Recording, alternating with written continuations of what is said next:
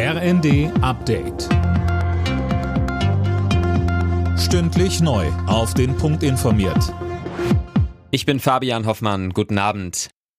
Finanzminister Christian Lindner hat von seinen Kabinettskollegen grünes Licht für den Haushaltsentwurf für 2023 bekommen. Dann will er die Schuldenbremse wieder einhalten. Lindner spricht von einem krisenfesten Plan. Es macht sich etwa daran fest, dass wir Wirtschaftshilfe aufgrund der gestiegenen Energiepreise in der Größenordnung von einer Milliarde Euro etatisieren, 2,2 Milliarden Euro vorsehen für die Beschaffung von Corona-Impfstoffen. Also dieser Haushalt, der reflektiert auch Ukraine-Krieg und Corona-Pandemie. Aus der Unionsfraktion kommt dagegen heftige Kritik. Da ist von einem Luftschloss, einer Märchenstunde und einem Schönwetterhaushalt die Rede.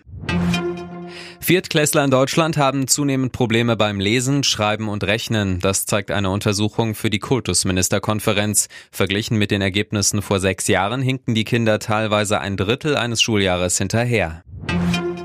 Masken wirken, aber nur wenn sie richtig sitzen und der Maskenträger sie auch tragen will. Das ist einer der Schlüsse, zu dem der Corona-Expertenrat kommt. Ähnlich die Aussage zum Thema Lockdowns. Auch die wirken nur, wenn der Mensch mitmacht, so der Virologe Hendrik Streeck.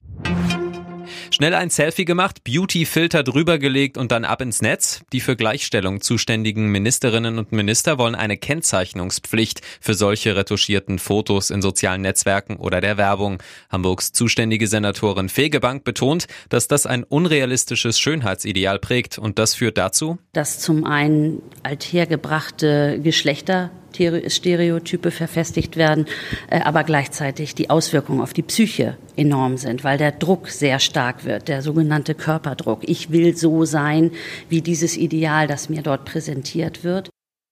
Gelten soll so eine Kennzeichnungspflicht für Influencer mit hoher Reichweite und kommerziell Tätige. Zur Winter-WM in Katar führt die FIFA eine halbautomatische Abseitserkennung ein. Mithilfe von zwölf Kameras und einem Chip im Ball soll schneller klar sein, wenn ein Spieler im Abseits steht. Das System soll die Unterbrechungen des Spiels deutlich verkürzen. Alle Nachrichten auf rnd.de